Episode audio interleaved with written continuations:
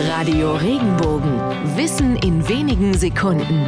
Alltagsfragen leicht erklärt. Warum nennen wir eine schlechte Planung oder Berechnung auch Milchmädchenrechnung? Diese Redensart stammt von dem französischen Schriftsteller und Dichter Jean de La Fontaine, der eine Fabel über ein Milchmädchen schrieb. Die Fabel erzählt von einer jungen Bauernmagd, die morgens auf dem Markt Milch verkaufen wollte. Auf dem Weg dorthin träumte sie davon, was sie sich alles von dem Erlös kaufen würde. Hühner wollte sie züchten und die Eier verkaufen, von den Einnahmen wiederum eines Tages ein Schwein anschaffen, später sogar eine Kuh.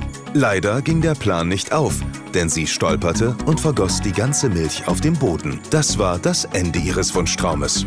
Da hatte sie wohl eine Milchmädchenrechnung aufgemacht.